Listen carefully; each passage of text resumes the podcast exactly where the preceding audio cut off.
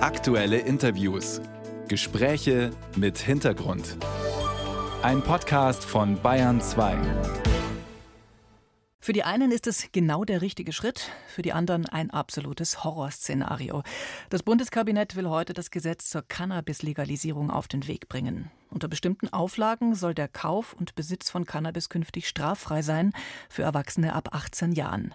Mit dieser Regelung will die Bundesregierung den Cannabisverkauf auf dem Schwarzmarkt eindämmen. Die Pläne der Bundesregierung sind durchaus umstritten.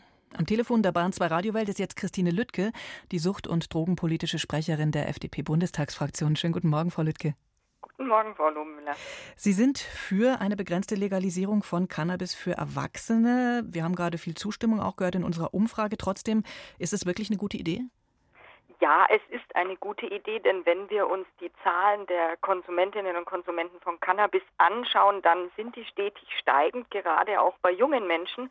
Und dadurch, dass diese Menschen gezwungen sind, sich auf dem Schwarzmarkt zu versorgen, haben wir natürlich besondere Herausforderungen im Bereich des Gesundheits- und des Verbraucherschutzes. Wir haben ja sehr hohe THC-Werte in den letzten Jahren gesehen und auch Verunreinigungen, Schwermetalle, ähm, aber auch Streckung mit anderen Drogen, mit Haarspray. Und das sind alles Dinge, die dann die Gesundheit zusätzlich schädigen.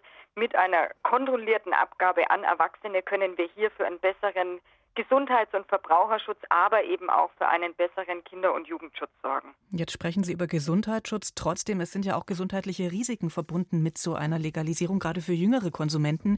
Mediziner, Medizinerinnen warnen ja davor, dass das Hirn erst mit Mitte 20 ausreift und wenn man also vorher Cannabis konsumiert, es bleibende Schäden hervorrufen könnte. Der Gesetzentwurf sieht aber vor, Cannabis schon ab 18 zu legalisieren. Ist das nicht ein Problem? Es gibt gewisse Risiken beim Umgang mit Cannabis, das ist ganz klar, das bestreite ich nicht. Aber wir werden auch ähm, ja im Gleichklang mit dem Gesetzesentwurf oder mit den Gesetzesberatungen bereits Präventions- und Aufklärungsprogramme auf den Weg bringen, die auch hier die Angebotsstruktur verbessern, damit eben ein mündiger Umgang mit dem Cannabis stattfinden kann, dadurch, dass die Leute besser aufgeklärt sind und das bereits schon in Kinder- und Jugendalter. Denn es kommt ja immer darauf an, dass ich weiß, was ich tue und dann auch frei entscheiden kann. Und so werden wir mit Prävention und Aufklärung auch diesen Risiken entgegenwirken. Trotzdem ist das Risiko, dass durch die Legalisierung künftig mehr Jugendliche Cannabis rauchen, nicht doch groß. Ich sag mal, so wie jetzt das Bier dann im Kühlschrank steht, wenn die Cannabispflanze im Wohnzimmer steht, kommt man halt doch viel, viel leichter ran.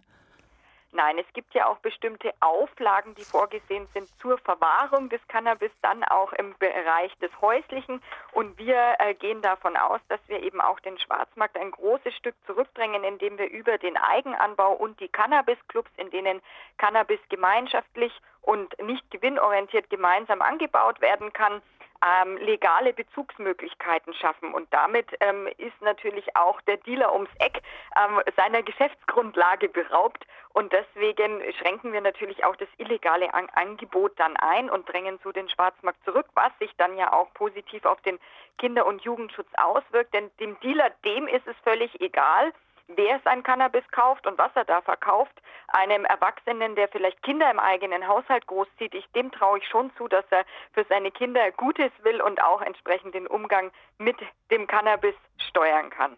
Jetzt gibt es auch noch eine Kritik aus anderer Ecke. Der Deutsche Richterbund, der sieht die Legalisierung sehr kritisch und sagt, naja, damit kommt eher mehr Belastung auf die Justiz zu und möglicherweise wächst auch der Schwarzmarkt.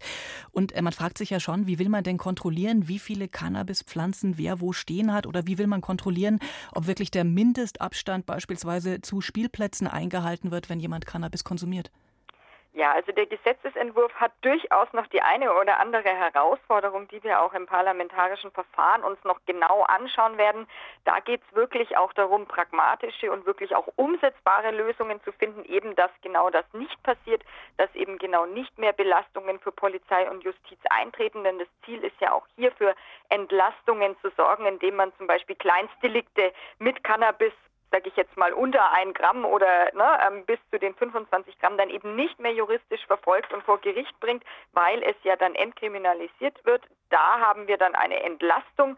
Das wäre eben ein Weg und die anderen Regelungen, das werden wir uns im Detail jetzt im parlamentarischen Verfahren dann noch anschauen, was wirklich umsetzbar ist, weil natürlich stellt sich immer auch die Frage, welche Regelungen man trifft und wie man die auch kontrollieren will, das ist natürlich grundsätzlich immer eine wichtige Fragestellung.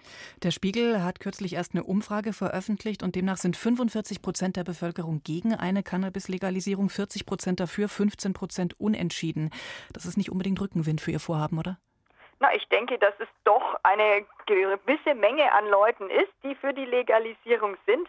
Ähm, wir haben uns äh, dazu bekannt im Koalitionsvertrag. Wir verfolgen dieses Ziel, wie wir andere Ziele im Koalitionsvertrag auch verfolgen. Und ich denke, das ist ein großer Schritt hin zu einer Cannabispolitik, die mehr auf Aufklärung und Prävention basiert als auf Repression und Prohibition, weil eben an den Konsumantenzahlen zu sehen ist, dass genau dieses System der Repression und Prohibition eben nicht funktioniert. Denn wir haben stetig steigende Zahlen mit allen ähm, schwerwiegenden äh, Konsequenzen, die Cannabis vom Schwarzmarkt mit sich bringt.